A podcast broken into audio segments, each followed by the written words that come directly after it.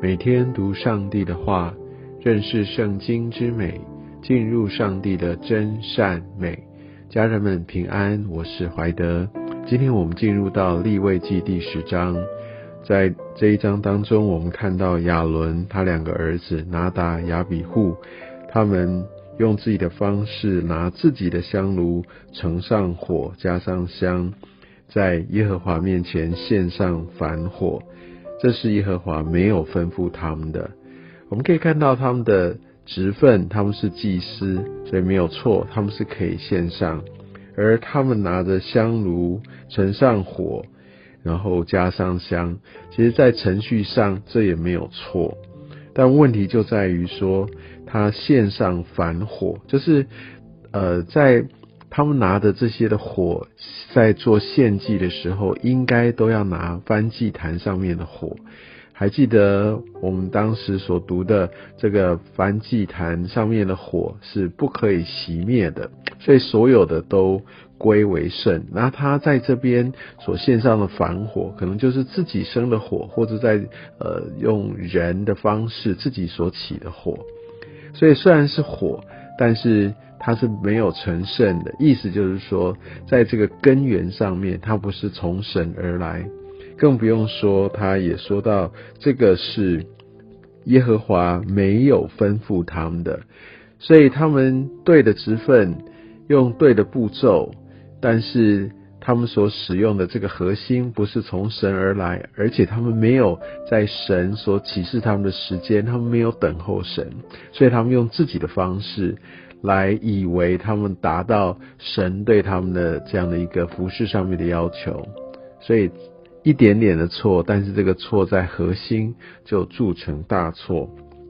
我们看到第二节，有火从耶和华面前出来，就把他们烧灭哦，他们死在耶和华面前。哇，这非常非常的严重。因为他们在这献祭上有一个非常重要的地位，他们是大祭司亚伦的儿子，所以他是亚伦最亲近的人，甚至以后他们很可能会承接大祭司的这样的一个职分，但是他们却在这些很根本的这些的重要的核心上面，他们却干犯了上帝。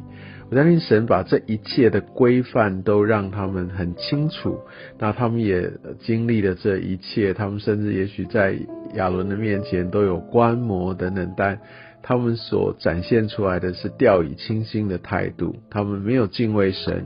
没有抓住神这个献祭一个非常圣洁，每一个步骤都要非常严谨的这样的一个核心，所以他们如果继续在这个位份上，我想他们会。让以色列人走上啊一个不对的道路，或者有一些人就会觉得，那我也是这样献祭啊，那就随便就好了。我们相信神，他既然把这个让他可以呃在以色列百姓跟他们继续同住的这样的一个非常重要的规定，来巨细靡遗的、清清楚楚的来告诉他的百姓。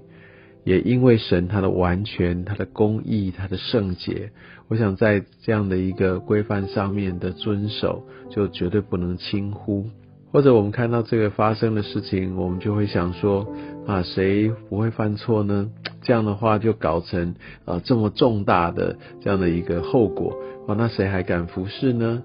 我我相信上帝啊，他是公义的上帝，所以他所做的这些的判断、审判。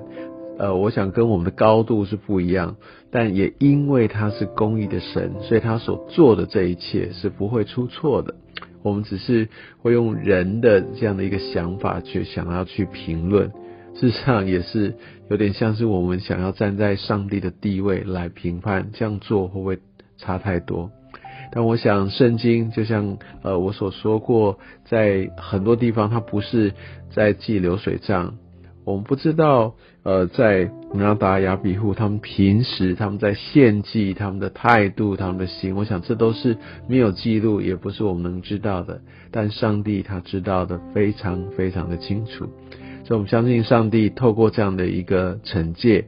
来好好的来警惕。我相信这也帮助以色列人能够回到一个献祭的一个完整性跟一个正确性。在第三节，我们可以看到摩西他对亚伦特别就是说，这就是耶和华所说：“我在亲近我的人要显为圣。”的意思就是说，当我们被呼召要在做一些很很重要一些服饰的时候。我们不能够用一个比较宽或者比较松散的态度来对待我亲近的人，只是因为他跟我有比较好的关系，我们是比较亲近的，所以啊，在也许在别人啊，那就会很呃公事公办，而在他们就没关系哈，因为他们跟我比较近。那我想这是神他在这边所透过摩西要特别特别告诉亚伦的。他为什么这样说？相信亚伦也也许也有这样的一些的想法，或者是在我们的生命当中也难免的。我也常常想到，哎，会不会我所比较了解的人，我所比较喜欢的人，哎，我就不会用一样的标准去要求他？我想这边特别要求，呃。在我们服侍对神的态度，或甚至我我相信，如果当我们更进一步来延伸，如果我们也把工作当做一个服侍神，我们在做来荣耀神的事上，不要忘记神的圣洁。我们需要用一致性的一个标准，不可以因为就是他跟我们关系的远近而有差别的待遇。重点是在于要让神得到他的一个荣耀哦。那我们可以看到，哎，亚伦他就默默不言，讲这边并没有记载，不知道他为什么会这样子，也许他就无话可说，或者他就嗯就谨守，啊，他就记在心里，但也许他只是暗暗不满，我们都不晓得。但我们可以看到，好像亚伦他本身算成为祭司，像他也很多呃，他生命当中一个呃需要再被调整的地方。另外呢，我们也可以看到，在第六节这边，呃，也特别告诉他们说，不可以为着他的儿子的一个死去就呃蓬头散发，不可以撕裂衣裳，这都是对呃家属呃如果有这样过世的时候他们的一些的习俗。但这边非常清楚告诉他，要守住你的一个身份，尊神为大，你必须要看重。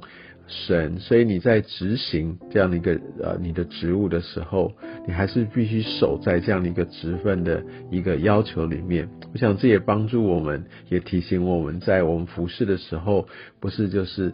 泛滥我们自己的情绪、我们的感受。